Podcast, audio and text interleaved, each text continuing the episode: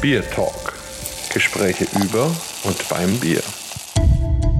Hallo und herzlich willkommen zu einer neuen Folge unseres Podcasts Bier Talk. Heute sind wir mal wieder auf der Reise ins Ausland und treffen dabei jemanden, der sich in gewisser Weise dem Bier verschrieben hat, vor allem dafür sorgt, dass es gut ins Glas oder auch in die Flasche oder in die Dose kommt. Und das ist der Michael Raue und erstmal schön, dass du da bist, Michael, und vielleicht stellst du dich nochmal ganz kurz unseren Hörern selber vor. Also vielen Dank, Markus, vielen Dank für die Einladung. Ich bin sehr froh, da zu sein. Wie gesagt, mein Name ist Michael. Ich äh, komme aus Mailand, Italien, habe auch äh, mehrere Jahre in Deutschland gelebt, wo ich auch mein Studium gemacht habe. Aber momentan, sagen wir, arbeite ich wieder in Italien und ich äh, bin beschäftigt bei der Firma Comac in der Nähe von äh, Bergamo. Und äh, ich bin dort in der Verkaufsabteilung und äh, die Firma an sich, wir machen Maschinen und Anlagen, sagen wir, für die Abfüllung von Bierprodukten hauptsächlich in Flaschen, Dosen und Fässern. Und sagen wir so, bin ich in, in diese Welt gestolpert, in dieser Bierwelt in dem Sinne. Ja, jetzt hast du gesagt, du kommst aus Mailand. Heißt das, du bist dort auch geboren oder wo kommst du ursprünglich her? Also genau, ich bin in Mailand geboren, äh, aber meine Eltern sagen so, meine Mutter kommt aus Pavia, also in der Nähe Mailands, und mein Vater aus dem nördlichen Teil Italiens, aus Südtirol. Und äh, meine Großeltern sind, meine Oma kommt aus Österreich und mein äh, Großvater aus Deutschland. Deswegen halt auch den deutschen Namen, sagen wir, und die äh, deutsche Einfluss, Beeinflussung. Das ist ja eine totale Mischung. Sehr spannend. Das heißt, du bist dann zweisprachig aufgewachsen? Ja, genau. Das heißt, zu Hause haben wir immer Italienisch gesprochen. Ich bin dann, sagen wir, äh, als ich vier Jahre alt war, mehr oder weniger nach Deutschland umgezogen wegen der Arbeit meines Vaters, wo ich dann praktisch meinen Kindergarten und Grundschule in Deutschland in der Nähe in Mannheim, in der Nähe von Frankfurt, durchgeführt habe und äh, sagen wir so ähm, meine sagen wir Stuhl, äh, meine Schule angefangen habe und im Nachhinein sind wir dann auch in Spanien äh, äh, umgezogen, wo ich, sagen wir, mit der deutschen Schule weitergemacht habe und dann schlussendlich wieder in Italien zu landen. Das heißt, ich habe ein bisschen durch ganz Europa gelebt und habe dann in Italien dann auch mein Studium in Chemieingenieurwesen gestartet und habe dann meinen Master in Deutschland in Karlsruhe abgeschlossen in meinem Chemieingenieurwesen. Das heißt, ich habe dann versucht, die deutsche Seite etwas wieder aufzufrischen und in dem Sinne auch die deutsche Herkunft etwas zu äh, erforschen, sagen wir so. Ja, sehr spannend. Das heißt also, du sprichst auch noch Spanisch? Ja, genau. Sagen wir, Spanisch ist, äh, sagen wir, durch die italienische Beeinflussung und äh, hinzugekommen in dem Sinne auch. Und äh, natürlich habe ich dann dies auch italienisch vertieft und ausgenutzt in dem Sinne, wo ich schon dort gelebt habe, auch diese Sprache dann dazu zu lernen. Und Französisch auch noch, oder? Sagen wir dem Sinne mehr aus dem äh, Schuljahrzeiten, sagen wir in dem Sinne. Das heißt, grammatikalisch hängt es noch ein bisschen mit dem Französisch, aber sagen wir mehr oder weniger äh, klappt das schon. Man kann sagen wir eine äh, leichte Unterhaltung durchführen, sagen wir in dem Sinne. No, das ist schon viel mehr als ich kann. aber das, das, muss ich jetzt mal ausnutzen, weil ich glaube, ich habe noch nie mit jemandem ausführlich sprechen können, der zweisprachig aufgewachsen ist. Ähm, das würde mich mal interessieren, wie, wie funktioniert das? Also denkt man da in beiden Sprachen oder schaltet man um, wenn man mit Vater oder Mutter spricht? Oder also wie, wie funktioniert das, dass man das so perfekt lernt? Sagen wir in dem Sinne, es ist, sagen wir, eine kleine Mischung. In dem Sinne kommt darauf an, auch mit wem man dann spricht. Zum Beispiel mit meinen Eltern habe ich dann immer auf Italienisch gesprochen, hauptsächlich weil wir auch im Ausland gelebt haben und das heißt, um auch die italienische Seite etwas beizubehalten. Äh, aber gleichzeitig zum Beispiel habe ich, sobald ich diskutieren musste, sagen wir so, mit meiner Schwester dann auf Deutsch umgewechselt. Weil, sagen wir, in dem Sinne ich äh, das Vokabular, das ich zurzeit dann benötigt habe, dann besser kannte, sagen wir in dem Sinne. Und, äh, und an sich denken, das hängt ja auch sehr stark an, von wo ich gerade momentan lebe. Das heißt, momentan, da ich schon seit mehreren Jahren in Mailand wieder bin, äh, sagen wir, ist das Italienische in Gedanken stärker geworden, beziehungsweise als ich in Deutschland war, auch während meines Masters, habe ich dann dort ab und zu gemerkt, dass ich doch auf Deutsch umgeschaltet habe, ohne es zu merken in dem Sinne. Ja, also absolut faszinierend. Das heißt aber, auf Deutsch kann man besser schimpfen? In dem Sinne sagen wir, die deutsche Sprache hat einen Vorteil, es gibt bestimmte Worte, sie sind präzise. Jetzt nur, nicht nur beim, sagen wir, etwas streiten oder diskutieren, aber auch in, äh, sagen wir, Day-to-Day -Day sind dann manche Worte auf Deutsch doch schon präziser, im Gegensatz zum Italienischen oder zum Spanischen oder zum Englischen auch. Das heißt, mit einem simplen Wort äh, kann man genau erfassen, was man äh, sagen möchte, anstatt dann den ganzen Satz sagen zu müssen. Hm. ja, gut, kann ich mir vorstellen, ist vielleicht auch bei Auseinandersetzungen dann besonders wichtig. Ja, und genau. dann bist du zur Chemie gekommen. War das auch etwas, was dich schon immer interessiert hat? Sagen wir, die, äh, also da bin ich auch etwas von meinem Vater beeinflusst worden, äh, da er in einer deutschen Chemiefirma gearbeitet hat und sagen wir, die Chemie zu uns zu Hause äh, immer, sagen wir, besprochen worden ist und dadurch äh, auch während der Schulzeit dann etwas vertieft und äh, stark davon fasziniert worden bin, habe ich dann entschlossen, auch in dem Sinne, das während meines Studiums dann zu vertiefen. Und warst dann auch erstmal in Sachen Chemie unterwegs bei, bei solchen oder, oder bist du gleich in Richtung Bier, Getränke gekommen? Also ich muss, da muss ich gestehen, ich war etwas unentschlossen. Ich habe während meines Studiums die Chance gehabt, in äh, mehreren, sagen wir, Firmen zu, mein, sagen wir, Master zu probieren, sagen wir in dem Sinne auch einen Stage zu machen und dann äh, äh, zu probieren und zu sehen, was ich genau, genau äh, was mit der Arbeit machen könnte. Und sagen wir natürlich bei der Abschlussarbeit, sowohl äh, in meinem Bachelor als auch im Master wurde dann angefragt, dass man doch mehrere Monate in der Firma tätig sein sollte. Und da habe ich, sagen wir, auch äh, die Sprachenkenntnis ausgenutzt, wo ich zum Beispiel meinen Bachelor in einer spanischen Chemiefirma in der Nähe von äh, Tarragona, Barcelona praktisch gemacht habe und meinen Master dann äh, in, der, in den Holland, sagen wir, in den Niederlanden, in, der, in Utrecht durchgeführt habe, auch in anderen Chemiefirmen. Das heißt, ich habe dann dort etwas, sagen wir, ausgenutzt, meine Kenntnisse, um zu sehen, wie es eigentlich sein sollte, wenn ich dem Fachbereich eigentlich arbeiten möchte. Und äh, nachdem ich das durchgeführt habe, muss ich sagen, es hat mir sehr, sehr gut gefallen, aber gleichzeitig habe ich gemerkt, dass die Chemie mir gefällt, also sagen wir, es fasziniert mich an sich schon, aber die Arbeitswelt an sich schon etwas anders ist, als was ich mir vorgestellt habe. Das heißt, ich habe dann besonders äh, nach meinem Master dann eine Alternative gesucht und dann bin ich, sagen wir, über Koma gestolpert. Das heißt, muss ich gestehen, ist eigentlich ohne große Suche durch stattgefunden. Ich habe dann einfach nur auf einer Website gesucht und plötzlich stand, dass sie dort einen Pro Projektleiter gesucht haben oder beziehungsweise einen Ingenieur für den technischen Ab äh, Abteilung. Und da habe ich einfach gesagt, warum probieren wir es nicht einmal? Ja, das ist doch auch eine gute Idee. ähm, und wenn wir jetzt sagen in Richtung Bier, also normalerweise bist du ja italienisch, spanisch, dann eher erstmal mit Wein zugange. Also kannst du dich noch erinnern, wann du so dein erstes Bier getrunken hast und wie dir das so geschmeckt hat? Also da muss ich gestehen, kam schon, äh, schon zwischen 13 und 14 vielleicht das erste Bierchen in den, sagen wir, den Durcheinflussungen von den Norditaliens, also in Südtirol, besonders wenn ich dann mit der Familie zusammen war, im Sommerabschnitt hat man so hier und da probiert. Da hat man mal gesagt, ja, probieren wir mal ein kleines Bierchen, mal sehen, wie es ist, wie das schmeckt. Und äh, sagen wir, in dem Sinne war meine Erkenntnis mit Bier am Anfang äh, schon eher da als mit Wein in dem Sinne. Das heißt, natürlich war zu Hause bei uns immer Wein zu Hause und äh, präsent, aber Bier hat schon immer eine etwas andere, sagen wir, Präsenz gehabt. Das heißt, das Bier war zu Hause da, um dann, wenn man auch nach der Arbeit mein Vater auf mich mal kurz hingesetzt hat, mal eine Runde zu reden, so ein kleines Aperitif, da hat man schon ein Bierchen getrunken. Und im Sinne denen habe ich das wahrscheinlich auch äh, assoziiert mit der Gemütlichkeit in dem Sinne, im Gegensatz zu vielleicht Wein, wo es mehr zum Abendessen oder zum Speisen getrunken worden ist. Na, da hast du doch bestimmt jetzt auch ein gutes Bierchen ausgesucht, um es mit mir zu trinken, oder? Genau. In dem Sinne habe ich mir auch ein Bierchen vorbereitet, weil natürlich, sagen wir so, ich mit der Zeit auch etwas interessierter wurde und bin im Bierbereich und dann hat man auch herausgefunden, dass es etwas mehr gibt als nur einen klassischen Pilz oder vielleicht eine andere Klasse Bier. Und da haben wir gesagt, und in dem Fall habe ich mir auch ein Bierchen ausgesucht für heute. Und ähm, in dem Sinne habe ich auch eine, ein Bierchen aus der Schweiz mitgenommen, Aha. mitgebracht. Das ist ja spannend. Also die Schweiz ja ein Land, das von sich selbst behauptet, die meisten Brauereien, also gemessen an der Einwohnerzahl in der Welt zu besitzen. Auch mit einem gewissen Recht, weil dort äh, über 1000 Brauereien eingetragen sind. Man muss allerdings fairerweise sagen, dass ja praktisch jeder, der nur einen kleinen Braukessel hat, schon automatisch als Brauerei gilt. Trotzdem ein, ein Land mit ganz viel Vielfalt ähm, und ja natürlich auch mit den verschiedenen Landesteilen, die eben deutsch, italienisch, französisch geprägt sind. Ähm, bin ich mal gespannt, was du dir da ausgesucht hast. Ja, sagen wir, die Schweiz hat mich immer ein bisschen fasziniert, weil eine starke Mischung darunter an sich ist. Weil natürlich durch diese starke Spracheinprägung und Beeinflussung natürlich kommt ein bisschen von den drei Ländern, die natürlich in der Nähe sind, dazu ein bisschen dazu. Das heißt, man hat eine starke Biereinprägung, aber gleichzeitig ist, wird ein bisschen auch experimentiert in dem Sinne.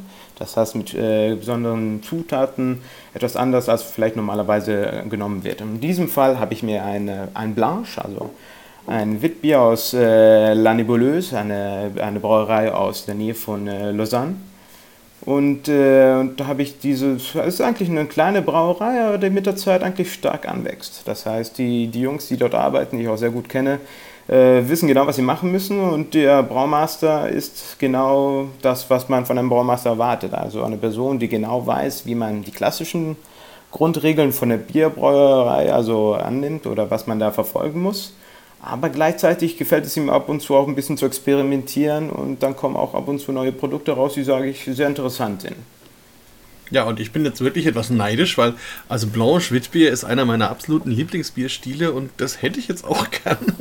Ja, das ist schön erfrischend. Das kann ja eben. Also ich weiß nicht, wie heiß es bei dir ist. Bei uns haben wir heute in Bamberg also 33, 34 Grad. Das ist schon sehr viel. Weißt du, wie ist es in Mailand zurzeit? Da muss ich sagen, muss ich leider neidisch sein, weil wir momentan um die 39 haben. Morgen erreichen wir auch die 40 Grad, das heißt, es Boah. ist angenehm warm in dem Sinne. da muss schon Krass. ein erfrischendes Bier her. Okay, na dann sage ich mal Prost und mach nebenbei mal schnell meines auf. Moment. Also ich habe mir natürlich auch ein Bierchen Eis ausgesucht und witzigerweise so ein bisschen das Gegenstück zu deinem. das ist sehr lustig. Und zwar ähm, bekomme ich ja immer wieder mal Post von verschiedenen Brauereien. Ähm, und da habe ich jetzt von äh, Meisel aus Bayreuth ein Black IPA zugeschickt bekommen, was sie jetzt gerade als Limited Edition machen und da habe ich mir gedacht, das ist eine gute Gelegenheit, das mit dir zu probieren und ist natürlich jetzt spannend, weil es ungefähr das genaue Gegenteil zu dem Wit, zu dem Blanche ist, was halt ein sehr helles Bier ist und ein sehr filigranes Bier und schöne Zitrusaromen und hier ist es jetzt eben total braun, kastanienbraun und dunkler Schaum und mal reinriechen. Ah ja, also viel so Kaffee- und Röstaromen habe ich bei mir. Ein bisschen Zitrus ist schon auch dabei, also eine gewisse Fruchtigkeit. Bin ich mal gespannt, was du gleich noch sagst. Ähm, ja, so ein bisschen, bisschen Ananas auf jeden Fall und ganz viel Schokolade und Kaffee. Ja, bevor ich da jetzt probiere, wie riecht denn deines so? Ich muss sagen, meins hat, äh, wie gesagt, ja, das sind natürlich Zitrusnoten, insbesondere von der, würde ich sagen, Orange, Orangenhaut, die da schön rauskommt. Aber auch, muss ich sagen, auch eine leichte Note an Koriander. Sagen wir etwas äh, mit ein bisschen Spice in sich. Vielleicht ein bisschen weißer Pfeffer, ja, das heißt, es kommt schon eine schöne Note raus. Ja, also gerade diese Koriandernoten finde ich immer ganz schön beim Witbier. Und wenn das gut ähm, austariert ist mit, mit der Orange, dann ist das wirklich, ja, erfrischend, aber trotzdem ist die Orange nicht so überbordend. Das heißt, wenn, wenn man dann getrunken hat, dann ist der Mund auch wieder frei und man ist dann wieder offen so für den nächsten Schluck. Ganz anders als zum Beispiel bei einem Radler, das ja auch viel Zitrusaroma hat, aber da habe ich dann dieses Süße und das Zitrus, was ewig lange bleibt. Und das finde ich bei einem Witbier schon wirklich ganz, ganz schön. Ja, Na, dann probiere ich jetzt auch mal. Prost dann. Prost. Mhm. Ja, also bei mir noch mehr Kaffee und Schokolade. Hinten raus dann tatsächlich Zitrus, so ein bisschen, ja, auch so grüne Früchte, ein bisschen Apfel, ein bisschen Stachelbeere. Aber auch Ananas, also die man gerochen hat, die ist jetzt auch wieder da. Eine schöne Säure, die glaube ich auch von Röstmalz kommt. Also da ist beides so ein bisschen mit dabei. Und der Körper ist auch schön, stabilisiert das Ganze. Schöne Kohlensäure, sehr vollmundig, sehr cremig. Also spannend. Also ich weiß nicht, ob ich es bei einer Blindverkostung gleich als Black IPA erkannt hätte. aber es ist, auf jeden, es ist auf jeden Fall sehr, sehr schön. Ist ja auch ein spannender Bierstil. Ja, und du ja. schwimmst ganz auf deiner leichten Welle, oder? Ja, sagen wir, in dem Sinne habe ich schon eine leichtere Note im Gegensatz zu deinem Bier. Sagen wir, in dem Sinne ist es bei mir etwas, sagen wir, süße, leichtes süße Aroma kommt auch raus von den ganzen Gersten und natürlich ähm, in dem Sinne hat man auch äh, diese Aromen, die stark dann imprägniert werden, wo dann äh, die Spice-Note praktisch dann stärker rauskommt. Aber ich muss sagen, schön rund und wie du auch schon korrekt gesagt hast, ist ein Schluck ruft nach den anderen, sagen wir in dem Sinne. Hervorragend. Ja, da können wir vielleicht auch gleich das Geheimnis lüften, wo wir uns kennengelernt haben, nämlich bei der Brussels Beer Challenge, was ja ein Bierwettbewerb ist, wo du auch mit dabei warst. Ich weiß gar nicht, hast du auch mit verkostet? In diesem Fall noch nicht. Ich muss auch dort gestehen, also natürlich war bei mir auch in die Welt der Biere stark präsent, aber wie gesagt, besonders weil diese Kultur in Italien sagen wir, jetzt mittlerweile langsam kommt, beziehungsweise auch präsent ist, auch mit sehr guten äh, Brauereien, aber natürlich beim Day-to-Day, -Day, wenn man durch die Gegend läuft, eher weniger, in dem Sinne auch besondere Biere rauskommen oder hauptsächlich immer die klassischen Ziele von den großen, großen Konzernen, sagt man, hauptsächlich findet. Und dadurch, dass ich auch teilgenommen habe bei der Beer Bristol, äh, Beer Bristol Challenge, äh, kam das dann praktisch raus, wo man dann sagt, oh ja, es gibt mehrere Arten von Bieren. Und da habe ich mir gesagt, warum vertiefe ich das nicht? Besonders weil ich ja tagtäglich damit arbeiten muss und sagen wir, meine Kunden sind dann praktisch die Personen, die dann dieses Bier herstellen. Und äh, besonders bei Belgian Beer, beim Brussels Beer Challenge kommt dann natürlich auch diese verschiedenen Brauereien hinzu und habe ich mir gedacht, das möchte ich doch gern vertiefen. Und da habe ich doch gesagt, dann habe ich auch angefangen, eine, sagen wir, eine Verkostung von Bieren durchzuführen, hier in mhm. Italien. Und äh, mache das gerade momentan jetzt weiter, damit ich ho äh, hoffentlich auch bald selbst bei dem, bei dem äh, Brussels Beer Challenge dann teilnehmen kann als Verkoster und dann sagen wir meinen Beitrag leisten kann in dem Sinne. Ja, da freue ich mich schon drauf. Da sind wir dann hoffentlich auch bald mal an einem Tisch zusammen. Genau. Das ist dann ja immer eine ganz tolle Erfahrung. Ja, und Italien hat ja auch eine ganz, ganz große Biervielfalt mittlerweile. Also, wenn ich mich richtig erinnere, müssten es jetzt so über 700 Brauereien sein, von denen Großteil in Norditalien ist, die auch sehr experimentierfreudig sind, durchaus auch kräftigere Biere machen. Auch diese Grape Ales, also mit Trauben, mit Wein experimentieren und eben durchaus auch alkoholisch mal ähm, ordentlich äh, zugange sind. Also wirklich sehr spannende Brauereien, allen voran natürlich die, die man kennt, so wie Birra Balladin oder, oder Birrificio Italiano oder so. Ähm, aber ja, das heißt, du trägst dich jetzt gerade so ein bisschen durch die italienische Bierwelt. Ja, genau. Sagen wir, besonders dort ist es interessant, weil es so viele verschiedene gibt. Wie du gesagt hast, es gibt mehr als 750 verschiedene jetzt Brauereien in Italien. Und natürlich kann man die, sagen wir, nicht mit äh, den deutschen Bauern gleichzeitig vergleichen, weil natürlich auch andere Größen im Spiel sind. Aber ich bin jetzt auch, sagen wir, ab und zu, auch wegen der Arbeit, auch auf privater Sicht, bin ich dann ab und zu auch und, äh, unterwegs und versuche dann dort äh, selbst neben der Arbeit auch meine, sagen wir, ein bisschen meine Kenntnis zu vergrößern und zu sehen, mit was dann experimentiert wird, mit was dann äh, Produkten auch gespielt wird, äh, was für auch Obstsorten jetzt verwendet werden. Besonders auch habe ich in letzter Zeit gemerkt, dass diese Sour Combinations mit den Fruits und mit, äh, mit Fruchtkonzentraten äh, bzw. mit besonderen Mischungen auch zurzeit jetzt stärker wird, besonders in, sagen wir, in der Sommerzeit, wo man etwas Erfrischendes, wo genau die Sour Style etwas besser äh, dazukommt. Und es ist schon interessant, dass jetzt mit der Zeit es hinzunimmt und auch sehr viele, würde ich auch sagen, auch sagen wir Amateurbräuer, die dann vielleicht zu Hause dann anfangen, das zu experimentieren, auch mittlerweile langsam zunimmt. Weil natürlich hat man gemerkt, es macht Spaß dann auch selber zu experimentieren, zu sehen, wo man landet, was man finden kann. Und natürlich sagen wir, hat man jetzt auch, ich werde jetzt in Norditalien besonders, sind jetzt auch viel äh, hier präsent. Aber ich hatte auch die, das Glück, jetzt in Süditalien ein bisschen zu erforschen und in dem Sinne wird das auch interessant, wie man die Noten, die, die Geschmacksnoten, die man auch aus den Fruchten rauskommt, wie zum Beispiel bei den Orangen dann direkt vom Baum gepflückt werden in Sizilien, schon anders sind, als die man dann hier verkosten könnte. Oh ja, auf jeden Fall. Also da gibt es ganz, ganz intensive Zitrusaromen und für mich immer wieder faszinierend ist die Bergamotte als Frucht, die sehr ähm, variantenreich ist und die ja in Italien auch in ganz vielen verschiedenen Gerichten und so weiter eingesetzt wird. Also total spannend. Wenn ich an Mailand denke, dann muss ich sagen, ist meine Lieblingsbrauerei immer noch Lambrate. Also ob du da schon mal warst, bestimmt, oder? Ja, bei Lambrate an sich, abgesehen von der Brauerei an sich, haben wir auch ein sehr gutes Restaurant, wo man dann auch alle Biere verkosten kann und jo. gleichzeitig auch einen gutes, äh, guten Teller äh, Essen genießen kann.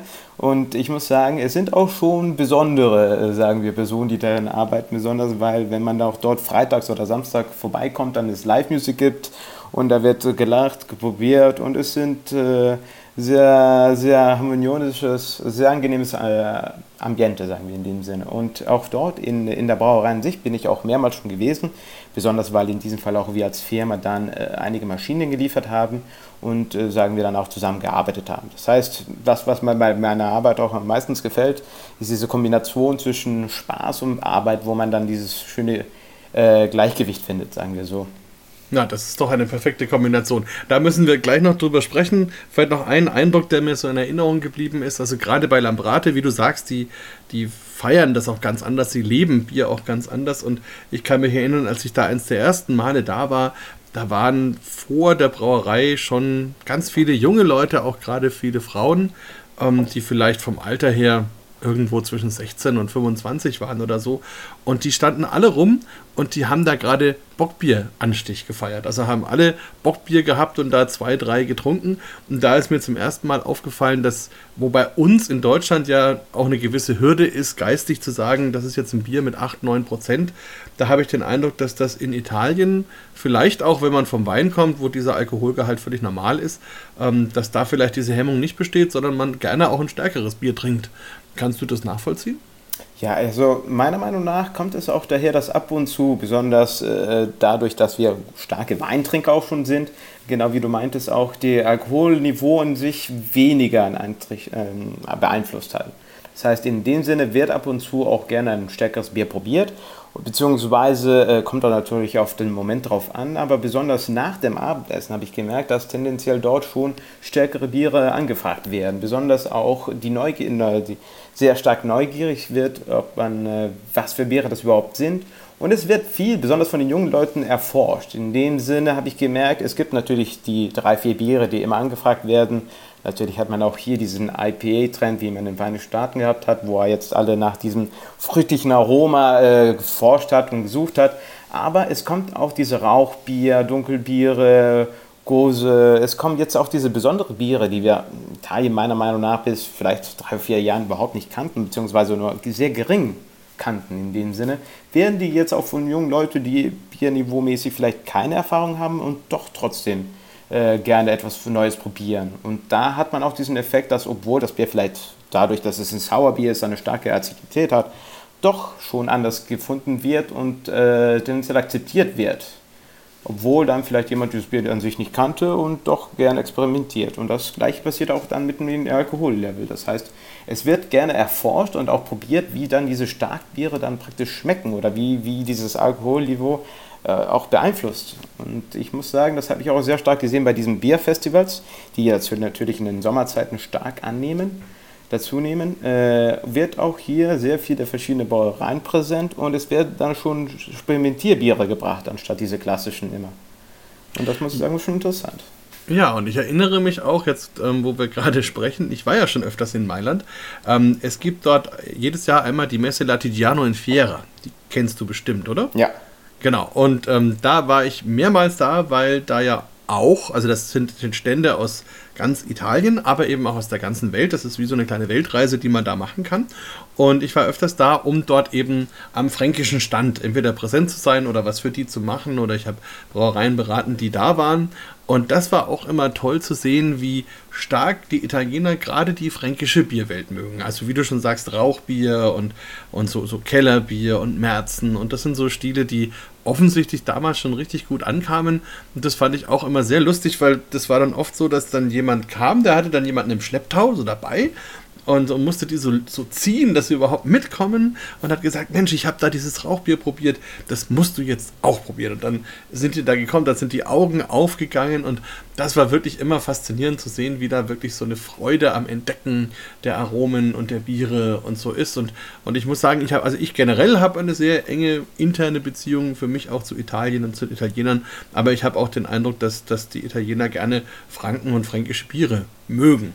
Also wurde über sowas bei euch schon mal in der Familie gesprochen? Franken, kanntest du das? An sich schon, sagen wir. Natürlich war das eine bekannte Zone Deutschlands und in dem Sinne haben wir das auch immer, äh, kannte man das sehr gut und wurde auch immer vertieft.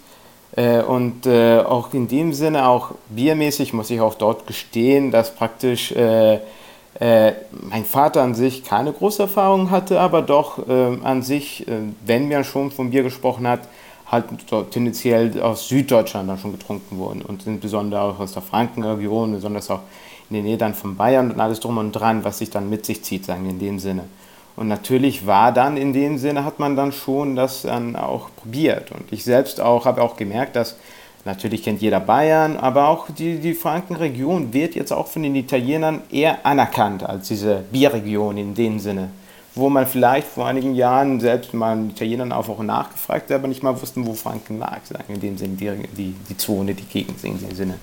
Ha, dann haben wir also eine gute Arbeit geleistet. Ja, jetzt aber doch mal endlich wieder zurück zu dem, was du eigentlich so tust. Du hast jetzt gerade gesagt, zum Beispiel Lambrate ähm, sind auch Kunden von dir oder von euch. Das heißt jetzt also, wenn eine Brauerei mit dir zu tun hat, was kannst du dir alles anbieten? Wo, so, was sind so die Sachen, um die du dich dann kümmerst? Ja, sagen wir in dem Sinne, äh, mit Comac erzähle ich auch ein bisschen über die Firma an sich. Ist ja vor sich, ungefähr 30 Jahren, wir haben gerade unser 30-jähriges Jubiläum gefeiert und wurde ungefähr 30 Jahren von vier Brüdern gegründet. Und in dem Sinne haben wir dann mit einfachen Anlagen beziehungsweise auch nur mit Förderbönden angefangen und dann uns schrittweise in diese Bierwelt äh, vertieft. Angefangen mit den Fässern wo wir dann mit großen Gruppen zusammengearbeitet haben, aber gleichzeitig natürlich diesen Schwung, der aus den Vereinigten Staaten kam, gleichzeitig ein bisschen ausgenutzt haben, um uns dort etwas breiter zu machen. Und in dem Sinne haben wir auch versucht, unser Portfolio zu erweitern und den sagen nicht nur von den Fässern anzubieten, aber gleichzeitig auch von den kleineren Dosen und Flaschenanlagen gleichzeitig etwas mitzunehmen und präsentieren zu können. Und mit den Jahren haben wir dann unseren Qualitätsniveau äh, erreicht bzw. erhöht und haben wir uns dann äh, einen Teil sagen, der Branche ein bisschen anarbeitet. Und insbesondere sind wir jetzt in der Lage, dann Qualitäts, äh, hochqualitätsmäßige Anlagen anzubieten, besonders was dann in den Fässernbereich äh, sich anzieht, besonders aber auch bei den Flaschen und bei den Dosen. Besonders weil unser Ziel als Firma ist es dann nicht einfach nur die großen Konzerne zu beglücken, aber wir sagen wir nutzen ein bisschen, wenn ich das gestehen kann, diese großen Konzerne aus, die uns diese neuen Richtungen angeben, die uns bisweilen natürlich normalerweise das äh, immer das Neueste auf dem Markt haben möchten, immer das Beste möcht äh, haben möchten, die höchste Qualität, die beste Technologie. Und wir nutzen diese Anfragen aus, um die sagen wir dann äh, in unseren Anlagen zu implementieren und diese dann gleichzeitig aber uns auch unseren sagen wir, äh, kleineren Kunden anbieten zu können, ohne gleichzeitig die Qualität zu verlieren. Und in dem Sinne haben wir dann versucht, diese Kenntnis mitzunehmen und dann über die Jahre in unserem Portfolio einzubauen, wo wir damit auch diese qualitätsmäßig auch äh, bieten könnten, damit unser Kunde dann äh, seine Dosenanlage für seine kleine Brauerei, die vielleicht bei 3000 Dosen anfängt oder 3000 Flaschen pro Stunde anfängt, und in dem Sinne versuchen wir besonders das, was, sagen wir, das, Herz, das Herzprodukt unserer Kunden, natürlich das Bier, auch so gut wie möglich dann, sagen wir, von, vom Sudhaus in, das End, äh, in die Endflasche oder in die Enddose zu bringen, ohne dass der Geschmack, der angezielt worden ist, beziehungsweise äh, die Qualität, die während dem Brauen gezielt worden ist oder erreicht worden ist, ohne diese zu verlieren und auch gleichzeitig unsere Kunden auch in die richtige Richtung zu leiten, damit sie auch das Beste wissen und beziehungsweise auch wissen, was sie genau brauchen.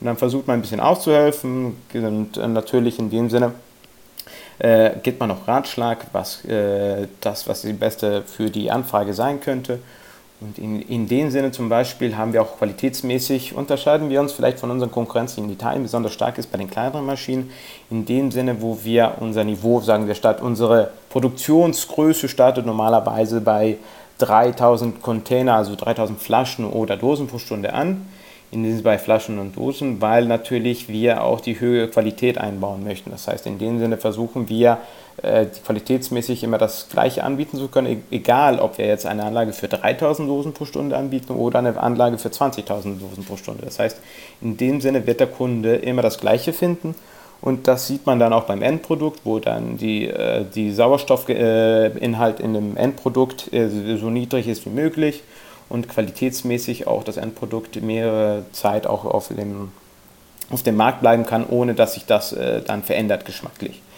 Im Sinne von den Fässern an sich im Gegensatz fangen wir schon auch bei ganz kleinen semiautomatischen Anlagen an. Das heißt, äh, es gibt dann äh, Kunden, die haben vielleicht so kleine Anlagen mit einem Einkopffüller und äh, wo dann vielleicht 18 oder 20 Fässer pro Stunde abgefüllt werden können. Und auch dort haben wir versucht, so breit wie möglich unser Portfolio zu behalten. Das heißt, sowohl, äh, sagen wir, normale Keks und Fässern, also Stahlfässer, beziehungsweise auch gleichzeitig auch äh, diese neuen PET-Fässern, die aber mit der Zeit etwas ab und zu nehmen. Das kommt darauf ein bisschen auf den Markt drauf an, kommt darauf an, welcher der Kunde ist und äh, hat man auch dort Schwankungen gesehen, aber gleichzeitig versuchen wir auch dort alles Mögliche den Endkunden anbieten zu können. Und ähm, was mir besonders auch persönlich gefällt, zu sagen, ich bin ein bisschen halb deutsch, ich bin ein bisschen halb Italiener und ich versuche dann, sagen wir, die deutsche Präzision mit der Flexibilität des Italieners ein bisschen zu verbinden, damit man gleichzeitig den Kunden und Kunden das Beste anbieten kann und äh, auch die beste Lösung finden kann. Also das klingt natürlich nach einer Idealkombination, aber auch nach einem ganz schönen Spagat, den man da machen muss. Ähm, ich würde das gerne noch ein bisschen auseinandernehmen, so Stück für Stück. Also das heißt, es geht ums Abfüllen, es geht einerseits um Fässer, dann um, um Dosen und um Flaschen. Jetzt hast du bei den Fässern ja schon gesagt, da gibt es ja die, die Plastikfässer, die jetzt so in Mode kommen, die Keycakes, die den großen Vorteil haben, dass man sie eben nicht wieder zurückgeben muss. Ähm, dadurch natürlich auch ein gewisser Nachteil, was das Thema Nachhaltigkeit angeht. Aber dazu muss man vielleicht auch den, den Hörern draußen sagen, dass halt die normalen Fässer die Stahlfässer, die Brauereien haben, einfach einen, einen, hohen Wert haben, der um die 100 Euro durchaus liegen kann pro Fass. Und wenn man das dann eben irgendwo rumstehen hat auf der Welt, hat man erstens meistens weniger Geld Pfand bekommen und zweitens geht es gar nicht ums Pfand, es geht einfach darum, dass man das Fass nicht hat. Ähm, und viele Brauereien haben damit wirklich große Probleme und ich kenne sogar einige, die daran am Ende sogar gescheitert sind. Ähm, dementsprechend ist das durchaus ein Thema, jetzt eben zu sagen, wir finden da eine Variante, wo man sich dieses Management so ein bisschen sparen kann. Außerdem ist natürlich auch auch ähm, die ganze Hygiene, die Reinigung, all das anders, wenn ich das Fass nur einmal benutze. Ähm, wie ist es denn von, von der Abfüllseite her? Gibt es da große Unterschiede, ob ich jetzt ein Stahlfass habe oder ein Keycake oder muss man da anders rangehen? Wie, wie ist das? Also sagen wir an sich, qualitätsmäßig, also auch beim Abfüllen äh, verändert sich natürlich fast gar nichts. Das heißt auch natürlich, wie du schon korrekt gesagt hast, dass äh, beim Stahlfass muss man natürlich auch eine Säuberung durchführen. Das wird dann mit verschiedenen Produkten durchgeführt, normalerweise mit Säure oder mit, äh, mit Lauge und äh, wird dann das Fass gesäubert im Stahlfass. Anschließend wird dieser Fass mit sterilisiert mit Dampf, wird für einige Sekunden auf 25 Grad ungefähr gebracht damit auch komplett steril ist und dann anschließend wird er mit CO2 gefüllt, damit das Bier so wenig in Kontakt mit Sauerstoff kommt wie möglich. Anschließend wird dann praktisch CO2 von dem Fass entfernt und wird dann mit Bier ausgetauscht, in dem Sinne können wir so sagen. Und anschließend haben wir dann ein abgefülltes Stahlfass. Bei dem äh, Keycag, also beim Plastikfass an sich, ähm, ist der Unterschied, dass in dem Fall natürlich die Säuberung entfällt. Es äh, findet eine kleine Abfüllung mit CO2 statt, damit die Plastik ein bisschen vorbereitet wird, sagen wir für die Bierankunft in dem Sinne. Äh, und der Unterschied an sich ist, dass während beim Stahlfass natürlich kein Risikogefahren gibt, dass das Fass dann praktisch überfüllt wird, weil natürlich, weil sobald das Fass komplett voll, Stahlfass komplett voll ist, kommt einfach Bier aus dem, aus dem, aus dem Hahn einfach wieder raus und man verliert wenigstens maximal ein bisschen Produkt. Bei den PET-Fässern, da muss man aufpassen, dass das Fass sich nicht überfüllt wird, weil natürlich sind das auch Fässer, die im Nachhinein, vielleicht wenn sie unter der Sonne stehen oder beziehungsweise besonders Konditionen, Wetterkonditionen ausgesetzt werden, auch diese, sagen wir, Material leidet etwas darunter. Und natürlich hat man das Risiko, dass eventuell die Druck innerhalb des Fasses so hoch wird und dieser dann, sagen wir, reißt im Plastikfass. In dem Sinne ist natürlich die Plastikfässer an sich für Kleinbrauereien sehr nützlich, weil natürlich, wie du auch korrekt gesagt hast, wenn zum Beispiel eine italienische kleine Brauerei aus Süditalien ein Fass nach, weiß nicht, Deutschland, Schweiz, Österreich irgendwo hinschickt und das dann zurückholen muss, diesen Stahlfass, hat man so hohe Kosten, beziehungsweise aus dem egoistischen Punkt ist es sehr schwer, das wieder einzuholen. Während ein Plastikfass kann man das einfach ohne Probleme schicken. Äh, man hat eine gewisse natürlichen Kosten, um diesen Plastikfass zu erhalten. Und die Nachhaltigkeit an sich sind jetzt groß, viele dieser PET-Fässer sind auch äh, fast komplett wieder einholbar. Das heißt, auch der Nachhaltigkeit äh, hängt natürlich von dem Endbenutzer davon ab, ob dieser auch korrekt ent, entsorgt wird, sagen wir in dem Sinne. Und gibt es Unterschiede in, in, also in diesen Fässern an sich? Also gibt es da bessere oder schlechtere PET-Fässer oder haben die immer eine einheitliche Qualität? Also bei den PET-Fässern an sich ändert sich, äh, es gibt unterschiedliche Qualitäten, es gibt auch wiederverwendbare PET-Fässern, äh, aber auch dort, also was ich, was ich gesehen habe, jetzt besonders auch die äh, Anfrage kommt, praktisch sind es mit einem Bag Inside, also mit einer Fülltasche. Ich weiß jetzt nicht genau, da muss ich leider gestehen, ist mein Vokabular ab und zu mit dem Deutsch etwas nachhaltig. Ich muss hier etwas einholen. Also so intern ein Bag in, im Fass drin, der praktisch aufgefüllt wird und diese Tasche, sagen wir, äh, konzentriert dann das Bier innerhalb. Man hat praktisch eine doppelte Isolierung, also den Plastikfass außerhalb und diese interne Tragtasche. Und äh, dazu kommt dann, hat man auch andere Fässer, die ohne diesen internen äh, Sack, also diese Tasche arbeiten.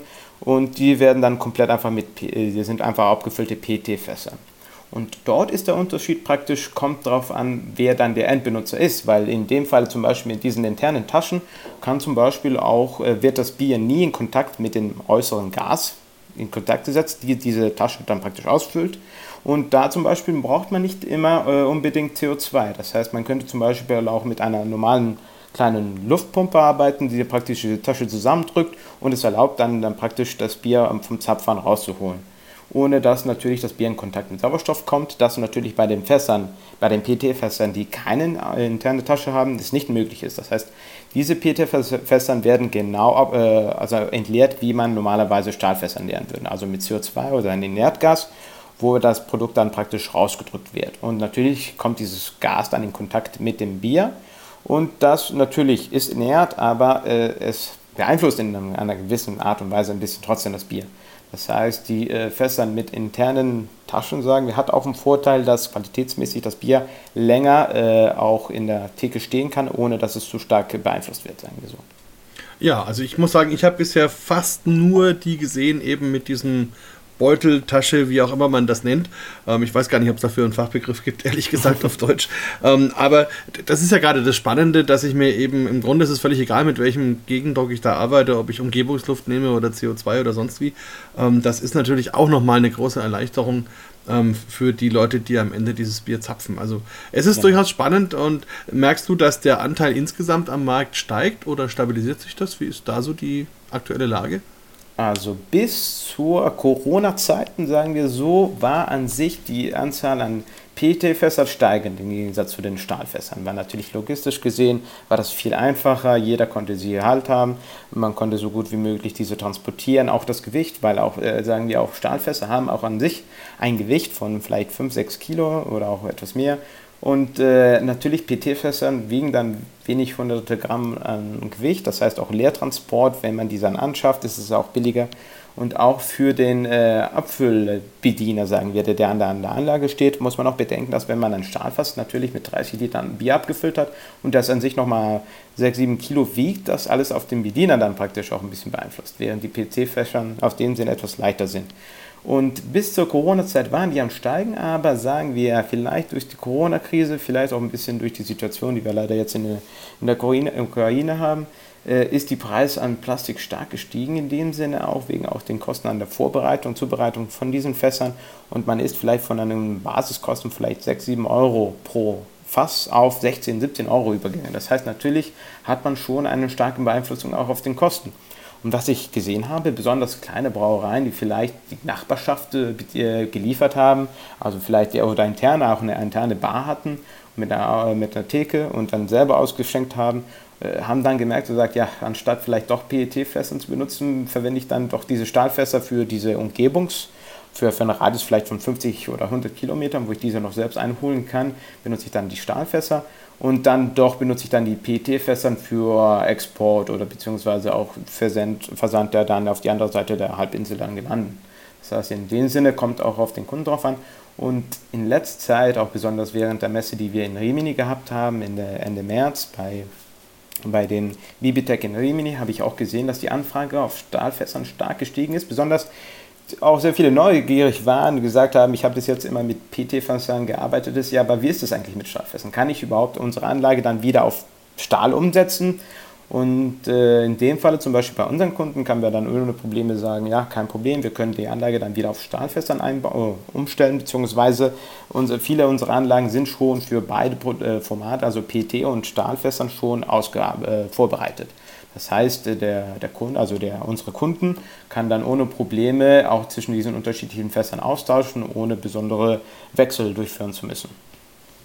Das ist ja wirklich sehr, sehr spannend, was du da erzählst, dass sich da der Markt auch deutlich wandelt. Ich muss sagen, vom Eigengewicht her bin ich da völlig bei dir. Ich hatte jetzt erst eine Veranstaltung, wo ich mein Bier in 50 Liter Stahlfässern hatte. Und das dann alleine durch die Gegend zu schleppen, das war schon eine Herausforderung. Also insofern, ähm, ja, das kann ich gut nachvollziehen und finde auch spannend, dass sich dann eben der Preis da entsprechend niederschlägt und trotzdem dann Brauereien zum Stahl zurück oder erstmal hinfinden. Also sehr interessant. Dann schauen wir doch mal auf die anderen Gebinde. Sagen wir mal die Dose. Also ja. für mich gefühlt in Deutschland ist die Dose sehr stark auf dem Vormarsch. Ähm, und es ist auch so, dass doch mehr Brauereien insgesamt wieder ans Abfüllen denken. Und manche auch sagen, okay, ich baue jetzt nicht nur eine Abfüllerei für mich, sondern ich mache das dann so, dass ich meinen Nachbarn anbieten kann, dass die dann bei mir auch abfüllen können. Also gerade bei den Dosen jetzt. Ähm, wie siehst du denn das? Wie erlebst du das mit der Dose? Hat das bei euch auch so eine größere Nachfrage? Sagen wir, die Dose war jetzt in den letzten Jahren, wurde sie immer als der Feind des Bieres gesehen oder beziehungsweise die Dose wurde als die billige Variante gesehen, die normalerweise vielleicht von Bier für, für geringe Kosten nur verwendet worden ist. Aber die Dose in den letzten Jahren, besonders ist sie wieder stark gestiegen, besonders weil man gemerkt hat, dass qualitätsmäßig, transportmäßig die B-Qualität äh, besser beigehalten wird im Gegensatz zu, zu, zur Flasche, weil natürlich weniger Licht, in Kontakt, äh, Licht mit dem Bier in Kontakt kommt und auch gleichzeitig man ein bisschen mehr Fantasie haben kann mit der Dose. Das heißt, ich habe auch jetzt verschiedene Designs von den Dosen gesehen und da muss ich auch gestehen, ab und zu ist die Dose schon etwas einladender als die Bierflasche. Und da sieht man schon, wer die meiste Fantasie hat und auch wer dann am besten damit spielen kann und natürlich auch marketingmäßig äh, das so gut wie möglich ausnutzen kann und dann selber seine eigene, sagen wir, Kreation herzustellen. Und in dem Sinne habe ich, äh, die Dose wurde, wird jetzt besonders war in den Vereinigten Staaten sehr angefragt und ist jetzt mittlerweile auch in Europa einer der führenden, sagen wir, Marktliedern geworden, besonders wegen auch den Kosten bzw. auch der Nachhaltigkeit der Dose an sich und Einfachkeit auch des Transportes und äh, Behandhabung an sich. Und wie du gerade auch gesagt hast, die Lohnabfüllung äh, nimmt in letzter Zeit stark zu. Das heißt, ich habe auch sehr viele Anfragen von Kunden aus, äh, aus Europa, die dann fragen, ob dann es möglich ist, dann verschiedene Bierdosen, äh, Sorten auszuprobieren, diese auszuwechseln. Gleichzeitig, ob man dann vielleicht verschiedene Dosenformate auch verwenden kann. Und weil eine Sache, die auch sehr interessant ist im Gegensatz zur Flasche, die Flasche wird ja geblasen. Und das heißt, es gibt keine Standardblasdesign von Flaschen. Das heißt, jede Art von Flasche oder Bierflasche, es gibt manche Richtungen, welche die gehen, aber jede hat vielleicht einen anderen Durchmesser, eine andere Größe, eine andere Form. Das heißt, jede Bierflasche ist an sich anders. Und natürlich hat es auch eine Beeinflussung auf unsere Anlagen, weil natürlich muss dann die Anlage auf eine Flasche mit einem größeren Durchmesser angepasst werden. Oder auch wenn die gleiche Fullvolumen vorhanden ist, trotzdem die Flasche etwas anders ist, vielleicht man sehen muss, ob man das anpassen kann, beziehungsweise an sich Anlagen sind, kann alles bearbeiten, man muss die einfach nur richtig vorbereiten.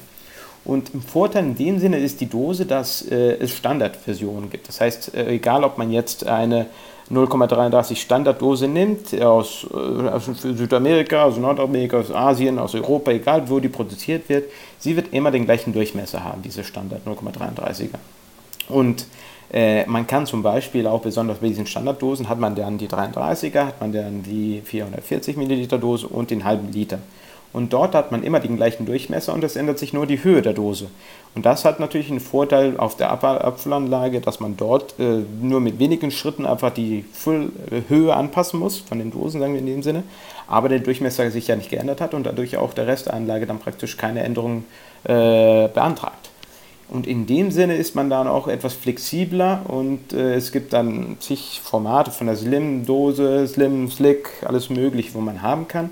Aber wie gesagt, man kann dann dort Lieferanten wechseln, ob das ja ein Produzent aus äh, Nordamerika, äh, Nordeuropa ist oder Südeuropa oder aus dem Osten oder äh, aus dem Westen und, und die Dose ist dann immer gleich, weil man den gleichen Durchmesser hat. Bei der Flasche wechselt man dann den Lieferanten der Flasche. Kann es sein, dass die Flasche doch etwas anders ist als die vorherige?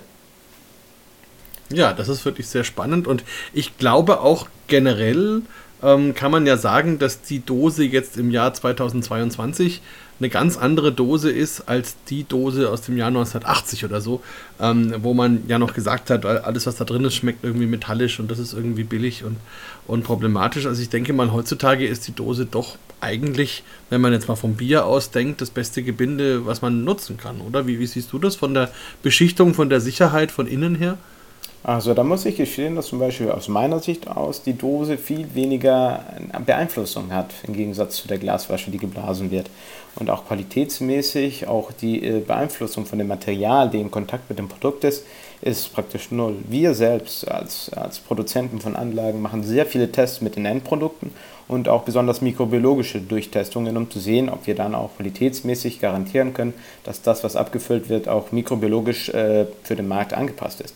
Das heißt, das kann ich heute auch bestätigen, dass äh, besonders bei den Dosen auch dort keine äh, äh, Fremdkörper oder sehr wenig Fremdkörper vorhanden sind, die man dann geschmacklich keinen Einfluss auf ein Bier haben.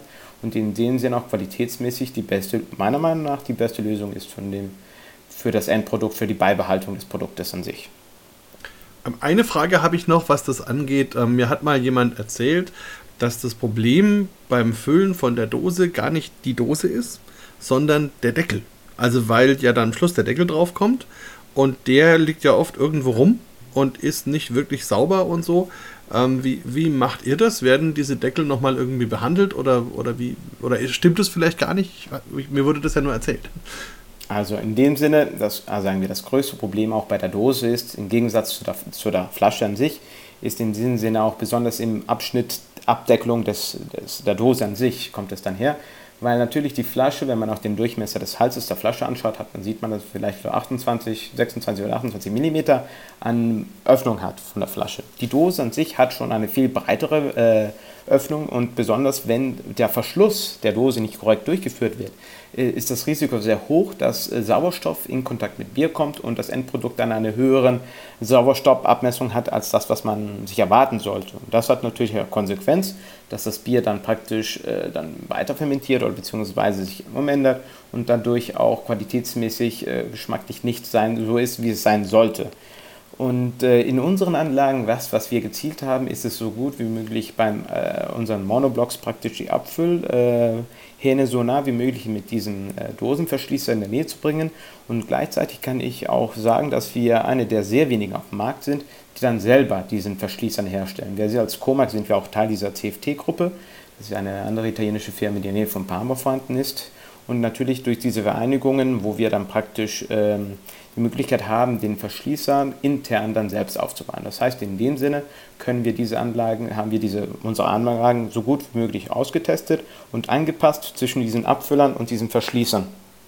Und das hat natürlich auch den Vorteil, dass äh, natürlich kommt darauf an, wie der Bediener dann auch die Anlage äh, handhält. Das heißt natürlich, äh, wenn man dann diese Deckel auf dem Boden rumliegen lässt, ist es natürlich nicht das Beste, aber das gleichzeitig, was wir gezielt haben, wir haben ein System äh, hergestellt, wo dann praktisch diese Deckel positioniert werden und äh, aus der Verpackung, mit dem diese geliefert wurden, dann praktisch nur äh, rausgeschoben werden. Das heißt, in dem Sinne liegt dann praktisch fast keine Möglichkeiten für den Bediener, diesen Deckel einzeln anzufassen. Und das heißt, dadurch erhalte ich auch weniger äh, komplexe ähm, Möglichkeiten von Kontaminierung und gleichzeitig erhalte ich dadurch auch ein besseres Produkt. Ja, das stimmt mich doch sehr froh. Und ich sage auch bei, bei uns in der Ausbildung immer, dass letzten Endes die Dose wie ein kleines Fass ist und damit das Bier eben wirklich vor Luft geschützt ist, vor Licht geschützt ist und sich eben auch leicht transportieren lässt. Und eigentlich das wirklich das beste Behältnis für Bier ist, wenn man es dann aus einem Glas trinkt. Das ist natürlich der wichtige Punkt, weil die Dose als, als Trinkverhältnis natürlich nicht wirklich so gut geeignet ist. Aber gut, komm, kommen wir zur, zur Flasche. Das ist ja eigentlich so der Klassiker. Ähm, ist das immer noch euer Hauptgeschäft oder ist es schon so weit geschrumpft, dass es nur noch ein Teil ist? Also sagen wir, unser Hauptgeschäft ist schon immer mehr Fass gewesen, weil natürlich bierqualitätsmäßig, egal ob klein oder groß, äh, in den vorherigen Zeiten mehr auf Fass gezielt worden ist. In letzter Zeit dadurch, dass sehr viel auch Eigenverkauf gemacht worden ist, ist sehr viel Flasche und Dose angefragt worden.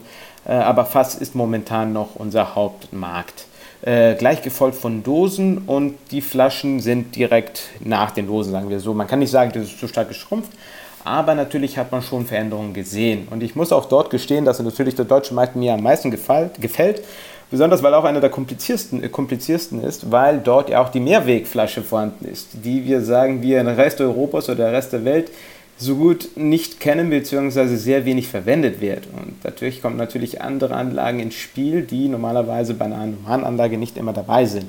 Und natürlich sieht man da auch ein bisschen Unterschied zwischen Mehrwegflaschen und Einwegflaschen, aber natürlich qualitätsmäßig, äh, wenn man gut arbeitet, sind beide äh, Behälter ohne Probleme da und funktionieren äh, sehr gut. natürlich muss man auch bei der Flasche dann das richtige Material von Glas aussuchen, dass natürlich dieses Glas dunkel ist Beziehungsweise, wenn man aber eine internationale Riesenfirma ist, kann wir zum Beispiel, hat man jetzt auch in Italien gesehen, da kam ein Gespräch, ein sehr interessantes Gespräch raus, wo einer dieser großen Konzerne dann praktisch eine Bier mit einer transparenten Flasche hergestellt hat und sich man immer ein bisschen gewundert hat, ja, dieses transparente Glas, das beeinflusst und lässt einfach viel zu viel Licht rein, die Qualität des Bieres ist ja dann zu stark beeinflusst Und dann wurden durch Forschungen äh, durchgeführt und Nachforschungen. Und man hat gemerkt, natürlich hat diese Firma es nie öffentlich gesagt, dass äh, eine besondere Beschichtung gemacht worden ist, damit so wenig Licht wie möglich durchkommt, obwohl das Glas durchsichtig ist. Das heißt, es gibt noch die Möglichkeit, auch mit dem Glas ein bisschen zu spielen, ein bisschen Technologie ins Glas reinzubringen. Aber natürlich ist es immer, sagen wir, die Dose ist die billigste und einfachste Variante in dem Sinne. Ja, das stimmt. Ähm, die Beschichtung, das ist übrigens auch sehr interessant, das kommt ursprünglich von den Spirituosen. Ähm, also die haben ja, das mal erfunden, das dass, ja, dass man eine Klarglasflasche so beschichten kann, dass eben möglichst wenig Lichteintrag ist, um, um dann eben eine schöne Spirituose gut präsentieren zu können. Und das wiederum kommt vor allem aus dem asiatischen Markt, weil dort offensichtlich Kunden etwas nur akzeptieren, wenn sie es auch sehen. Und das ist das Problem, dass man in der Dose oder in einer dunklen Flasche den Inhalt nicht sehen kann. Also zumindest nicht so, wie er dann später ist, wenn er im Glas ist. Und deswegen gibt es da eben sehr, sehr viel Klarglas und eben es sind auch sehr heiße Gegenden mit viel Licht. Ähm, deswegen hat man da diese Beschichtungen erfunden, erst für Spirituosen und dann eben für, für Flaschen, ähm, für Bier. Und das finde ich auch total interessant, also wie man sich da anpassen kann. Ähm, wenn du jetzt schon sagst, der deutsche Markt mit seiner Mehrwegflasche ist was Besonderes, ist natürlich auch so. Ähm, das heißt, ich brauche ja dann auch etwas, um die benutzten Flaschen zu waschen und zu prüfen und die Etiketten runterzumachen und so. Ist das auch noch euer Business oder ist das was, was dann zugekauft wird? Ja, sagen wir in dem Sinne, wir, also im Vorteil auch von Comac und CFD in sich, dass wir alles Mögliche selber bauen können. Das heißt, wir versuchen natürlich all unsere Anlagen selber zu bauen. Das machen wir auch in unseren Produktionsstätten hier in Italien, wo wir dann selbst auch die ähm, Stahl bearbeiten und selbst uns auch unsere Schweiße haben, um die ganze Verrohrung zu machen. Und äh, besonders bei den Mehrwegflaschen haben, kommen aber auch andere Anlagen ins Spiel. Man hat dann auch diese Außenwäscher für Flaschen, wo man auch garantieren muss, dass alle Reste dann entfernt werden müssen. Bei den Außenwäschern haben wir, kommt auf die Produktion drauf an. Wir machen eigene Anlagen selbst. Bei den sehr großen machen wir, kaufen wir diese dazu und unsere, auf unsere Anlage zu installieren. Für den Endkunden an sich ändert sich wenig, weil wir dann sagen wir ein Turnkey-Project äh, liefern, wo der Kunde dann alles selbst dann äh, hat und wir dann selbst alles einbauen. In dem Sinne muss man natürlich, sind diese, Aus diese Waschanlagen für Flaschen sehr wichtig, weil natürlich in dieser Glasflasche so gut wie alles Mögliche reinkommt. Das heißt, von der Bierkippe, äh, von der Zigarettenkippe bis über alles Mögliche haben wir schon gesehen.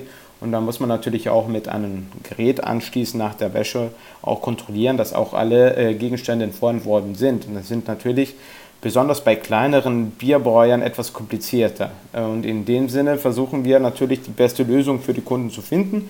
Und wir liefern denen dann normalerweise Ratschläge, wie sie dann das durchführen können, ohne den Budget gleichzeitig zu sprengen, sagen wir in dem Sinne. Und muss man bei den Einwegflaschen auch die Flaschen vorher reinigen oder kommen die in den Zustand, wie man sie gleich benutzen kann? Also der Unterschied zwischen der Mehrweg- und der Einwegflasche ist, dass natürlich bei der Mehrwegflasche auch Lösungen verwendet werden. Normalerweise wird dort mit Heißwasser und Lauge gearbeitet, wie zum Beispiel es praktisch auch in einer Waschmaschine stattfindet. Ich habe zum Beispiel auch bei sehr, sehr kleinen Bäuern gesehen, die haben dann die Flasche einfach in einer Art äh, Waschmaschine gewaschen und äh, äh, äh, Spülmaschine und dann wurde dann alles gesäubert. Und äh, bei der Einwegflasche in sich wird bei unseren Anlagen schon mit äh, einer Wasserlösung gereinigt. Das heißt, es wird Staub entfernt, der natürlich bei der Ablagerung finden kann. Aber da diese ja Neu-Einwegflaschen und schon von dem Produzenten, der die Flaschen hergestellt hat, garantiert wird mit der Säuberkeit, wird dort nur, sagen wir, diese Staubreste entfernt. Das wird schon heißen, mit, äh, mit einem Rinser wird dann die Flasche mit, mit Wasser abgespielt intern und äh, wird dieses Wasser dann wiederverwendet durch Zirkulation und dann, sagen wir, diese Reste zu entfernen. Eine ganze Wäsche, wie es bei den Mehrwegflaschen äh, stattfindet, findet bei den Einwegflaschen dann nicht statt. So, jetzt habe ich dich ganz schön gelöchert rund um das Abfüllen, aber ich finde es mal interessant, man hat ja selten mal jemanden so nah eins zu eins, der einem nicht abhauen kann, wo, man, wo man mal darüber sprechen kann. Muss und ich glaube halt auch, ausnutzen. Das, ja, eben, muss man ausnutzen und ich glaube auch, dass das viele Hörer interessiert, weil man einfach da, glaube ich, so als normaler Bier-Endkunde gar nicht viel drüber nachdenkt und auch gar nicht im Kopf hat, was eigentlich dahinter steckt, dass das am Ende eben irgendwo in einer Dose oder Flasche landet. Ähm, vielleicht noch eine Frage, ja. hast du ein Projekt, wo du sagst, das war besonders herausfordernd, besonders kompliziert, wo du dich erinnerst, dass das was, was Spannendes, äh, wo, wo du echt mal herausgefordert warst? Sagen wir an sich das Interessante bei uns in, dem, in unserer Branche, dass egal ob es jetzt kleine Brauereien sind oder große weltweite Kolosse sind, äh, die Probleme, die sagen wir, die Ideen, die unsere Kunden haben, dann meinen, ja, dann setzen wir einfach diese Anlage drauf ein. Und da kam eine, ein Projekt, das ich sehr interessant fand, gefunden habe. Das war dann ein Kunde, der dann praktisch äh, verschiedene Art von Dosen hatte und dann plötzlich meinte, er möchte auch gern mit einer PET-Dose arbeiten. In dem Sinne fand ich sehr interessant, weil wir selbst, man wusste, es gibt, existieren diese PET-Dosen, das sind einfach normale Dosen, die aus Plastik bestehen und aber selbst sehr selten gefunden wurden, weil man hat dann praktisch die ganzen Nachteile von der PET-Flasche, aber gleichzeitig die Kommunikation durch das Verschließen der Dose hatte. Es war schon ein besonderes Projekt, aber am Ende haben wir die Möglichkeit gehabt, den Kunden dann zu liefern, was er gebraucht hat. Den haben wir dann Ratschläge gegeben, da haben wir auch mit unseren Kontakten in, in Kontakt gesetzt, die dann Ratschläge über Dosen, über PET-Dosen geben konnten. Und es ist schon immer interessant, wie, äh, was für Lösungen rauskommen oder was auch für Produkte abgefüllt werden, besonders von den Amerikanern, die entscheiden dann plötzlich einfach, dass sie dann ähm, besondere, sagen wir, basierend auf äh, Hanf basierende Produkte dann abfüllen möchten und da muss man auch gleichzeitig mit den ganzen Regelungen sehen, in welchem Staat von den Vereinigten Staaten das durchgeführt wird. Das heißt, es macht schon viel Spaß in dem Sinne. Also das finde ich wirklich spannend und ich habe noch nie eine PET-Dose gesehen. Also da muss ich jetzt mal drauf achten. Das interessiert mich wirklich, äh, fände ich spannend. Und andersrum habe ich aber schon zum Beispiel auch gesehen, dass es Brauereien gibt, die in Metallflaschen abfüllen. Das schaut dann aus wie eine normale Flasche, ist aber alles Aluminium oder, oder Metall, wie auch immer.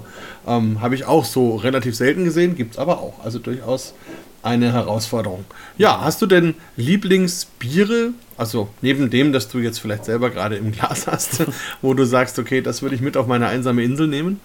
Also ich muss sagen, mit der letzten Zeit habe ich eine Liebe für, für den Sour-Style gefunden, besonders auch von unseren, äh, sagen wir, in der Nachbarschaft, von den, sagen wir in dem Sinne auch, was man in den Brauereien hier in den Tee von Italien finden aber auch besonders diese Gose-Style. Ich weiß jetzt nicht, ich bin mir nicht sicher, ob man das dann so direkt auf Deutsch übersetzen kann, Gose. Da musst du mir vielleicht ein bisschen weiterhelfen, Markus. Äh, Kommt drauf an. Also es gibt die, die Gös aus Belgien, die nichts zu tun hat mit der Gose aus Deutschland, die aber auch Gose heißt. Gose aus Deutschland, genau. Dann habe ich ja. die schon richtig beschrieben. Passt. Nee, alles gut. Und das muss ich sagen, mit der Zeit, besonders jetzt in Sommerzeiten, ist das schon einer meiner Lieblingsbiere geworden, Bier-Style-mäßig. Und ich muss sagen, es ist interessant, weil das natürlich ein Bier, der in der Vergangenheit besonders äh, äh aus dem Nord, also aus Deutschland kam, aber durch die Aufbereitung von Wasser jetzt es auch möglich ist, auch hier diesen, äh, diesen Salz, leicht salzigen Effekt zu bekommen, der ja diese Gose dann äh, besonders macht. Und da muss ich sagen, ist es schon ein sehr interessanter Bierstyle, den ich selbst am Anfang nicht kannte und doch jetzt mit der Zeit anfange äh, sehr zu genießen. Ja, finde ich auch. Also gerade durch diese salzige Komponente ist das ein sehr spannender Bierstil. Und ich habe auf der ganzen Welt schon verschiedenste Gosen getrunken, die dann eben sehr unterschiedlich äh, interpretiert werden. Und da muss ich sagen, muss ich mal was ganz Außergewöhnliches machen. Da kann ich dir als Biertalk Gast tatsächlich mal den Bier Talk empfehlen, ähm, weil wir mit allen deutschen große Brauern, also mit den traditionellen, ähm, schon Bier-Talks hatten. Und da kannst du auch noch mal reinhören, eben das Ursprungsbier praktisch aus Goslar und wie das dann in Leipzig weitergeführt wird im Bayerischen Bahnhof beziehungsweise in der Großen Schenke. Und was wir noch nicht ausgestrahlt haben, aber wenn du, wenn der Biertalk dann online geht, dann schon, ist dann eben auch der Biertalk mit dem Tilo Jenichen von der Rittergutsgroße. Also das sind praktisch die vier ähm, typischen klassischen große Brauereien, die es so in Deutschland gibt. Und das ist sehr spannend, sich das da mal anzuhören und da kriegt man auch nochmal einen ganz neuen Blick auf diesen Bierstil, also wie er sich entwickelt hat und wie er eigentlich gedacht ist und, und, und was dann die Welt teilweise draus macht. Also da gibt es ja schon dann die Marshmallow, Lassi, Kettelsauer, was weiß ich was große, ähm, äh, die dann noch Hopfen gestopft ist und, und mit Gewürzen und Chili und was weiß ich. Ähm, aber wenn man halt mal weiß, wo das Ganze herkommt, das ist schon eine spannende Geschichte. Ja, ja dann sage ich ganz, ganz vielen Dank. Das war ein sehr spannender Biertalk äh, mit dir, wo wir auch wirklich mal ein bisschen in die Tiefe gegangen sind, was mir sehr viel Spaß gemacht hat. Ich hoffe dir auch. Und sehr mein Bier ist auch leer geworden. Ja, leider meins auch. Dann muss man leider oder nachfüllen oder. Genau. Also insofern wünsche ich dir dann heute noch einen weiteren schönen Tag mit den Bieren deiner Wahl und ja, sag, wie gesagt, nochmal Dankeschön. Vielen Dank, Markus, für die, damit ich dabei sein konnte bei diesem Bier Talk. Es hat mir sehr viel Spaß gemacht, auch dieser Austausch von Gedanken und Ideen. Und äh, ich hoffe, dass wir uns dann auch bald wieder persönlich auch wieder treffen. Das machen wir. sehr schön. Bier Talk, der Podcast rund ums Bier. Alle Folgen unter www.biertalk.de.